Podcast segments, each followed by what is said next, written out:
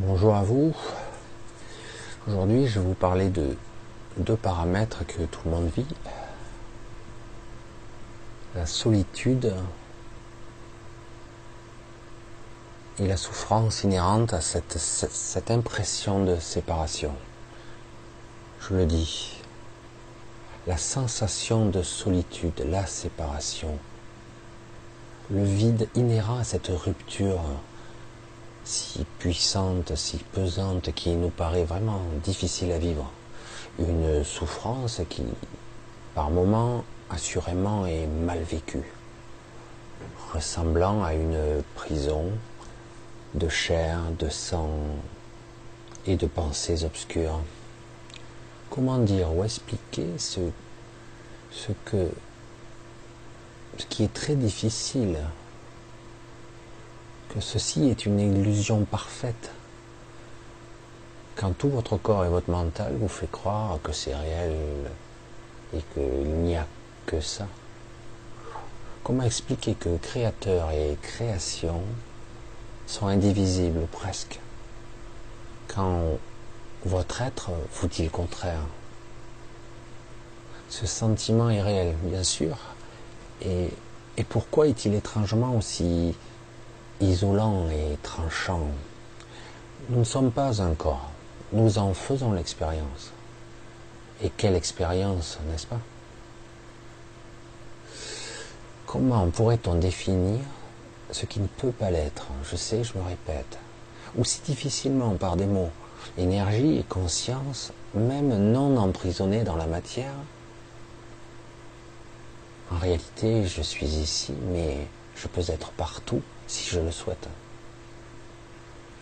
La limite, c'est moi qui me l'impose, avec des couches de croyances plus ou moins puissantes, plus ou moins anciennes. Pour beaucoup, la question se pose, que suis-je en fait? Qui suis-je? Suis-je vraiment vivant? Et à quoi cela sert-il? Car au final, je vais mourir et disparaître. Autant en profiter maintenant. Triste, n'est-ce pas? Beaucoup ont la certitude et s'y sont préparés. C'est comme ça, je vais disparaître. Du moins, c'est ce qu'ils disent ou ce qu'ils croient sur eux. Mais la vérité, c'est que nous entretenons toutes ces croyances. De l'extérieur, de l'intérieur, elles sont entretenues.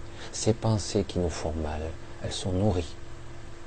Et nous avons bien, nous avons bien du mal à nous en défaire.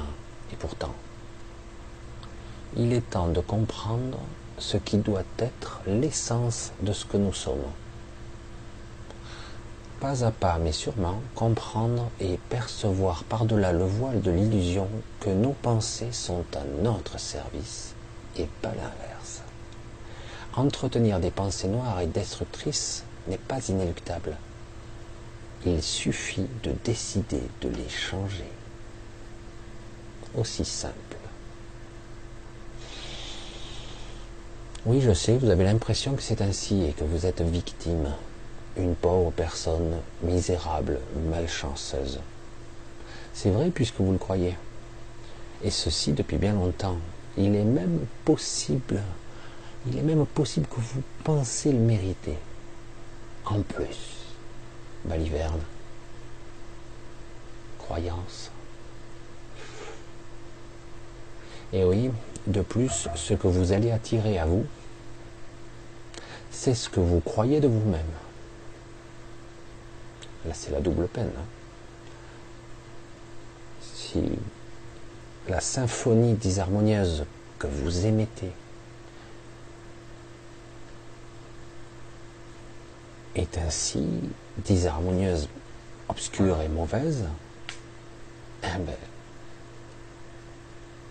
l'univers percevra ceci de vous. Qu'importe que vous demandiez l'abondance ou le bonheur, au final vous émettez toujours le vide, le manque, la souffrance, la peur. Donc vous aurez ce que vous vibrez. Et qu'importe que vous suppliez d'avoir le bonheur, l'argent ou autre. Si vous êtes en souffrance, vous aurez ce que vous êtes. la double peine. Pour ça qu'il faut prendre conscience des choses. Alors comment sortir de ce piège infernal sans fin? Parce que c'est un piège. Déjà, il faut commencer par être honnête envers vous-même, vraiment honnête.